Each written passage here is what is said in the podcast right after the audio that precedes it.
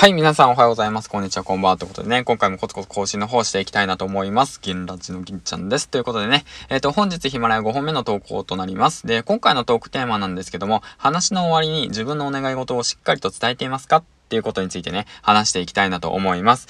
えっ、ー、と、それはなぜかっていうとね、今朝ね、その、ボイシーの方を聞いていて、何を聞いていたかっていうと、パパ丸山さんと、まあ、河川社員の販売実演士の方のコラボの放送を聞いてたんですよね。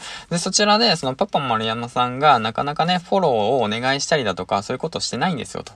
うん。っていうことを話していって、で、実演販売士の河川社員さんが、それは良くないですよ、と。うん、あの、話し終わった後、話の終わりに、フォローよろしくお願いします。コメントよろしくお願いします。良ければ、その、いいねの方もよろしくお願いしますと、しっかりと伝えましょうね、ということを話されてました。それはなぜかっていうと、キングコング西野さんの放送、皆さん聞いたことありますか？ボイシーのキングコング西野さんの放送を聞かれたらわかると思うんですけども、話の最後に必ずと言っていいほど、オンラインサロンの、その、なんて告知をしてるんですよね。良ければ、西野明宏エンタメ研究所では、何々のことについてもっと詳しく何々しております。できれば登録の方よろしくお願いします。みたいな感じで、はい。話してるんですよね。うん。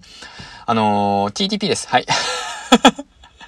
TTP です。はい。徹底的にパクりましょう。ということでね、成功者のパクリをすればいいんです。はい。ということでね、今回から、まあ僕はね、それを聞いてから、今朝からね、やり方を変えました。はい。で、話を終わった後に、必ずと言っていいほど、あの、付け加えるようにしました。うん。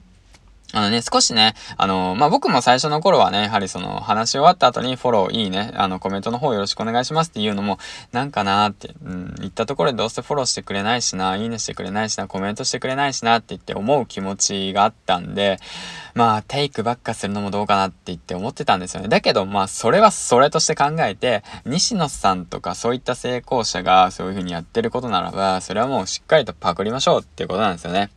まあ、結論そこですね。まあそれがね、今後いい方向に動くのか悪い方向に動くのかわかんないですけど、そんな細かいことは考えずにしっかりとね、自分のいいなと思ったこと、良かったなって思ったことを発信したのであれば、必ず、えー、っと、付け加えましょうよということについてね、今回話していきました。うん。まあこれはまあ好き嫌いあるので、使う使わないのは、その、皆さん、あのー、ご自由にしてくれればいいんで、だ、いいんですけど、僕の場合はね、あの、しっかりと使っていきたいなと改めて思いました。はい、ということでね、最後までご視聴ありがとうございました。もしければね、いいね、ツイート、えっ、ー、と、リプ、コメントの方をね、よろしくお願いします。そしてね、今、ただいま無料でね、音声コンテンツの方の、えっ、ー、と、コンサルの方をしております。あの、興味がありましたら、ツイッターの方の DM の方よろしくお願いします。はい、ということでね、えー、そんな感じで、えー、音声の方を上げてきました。次回の、放送でお会いしましょう。バイバイ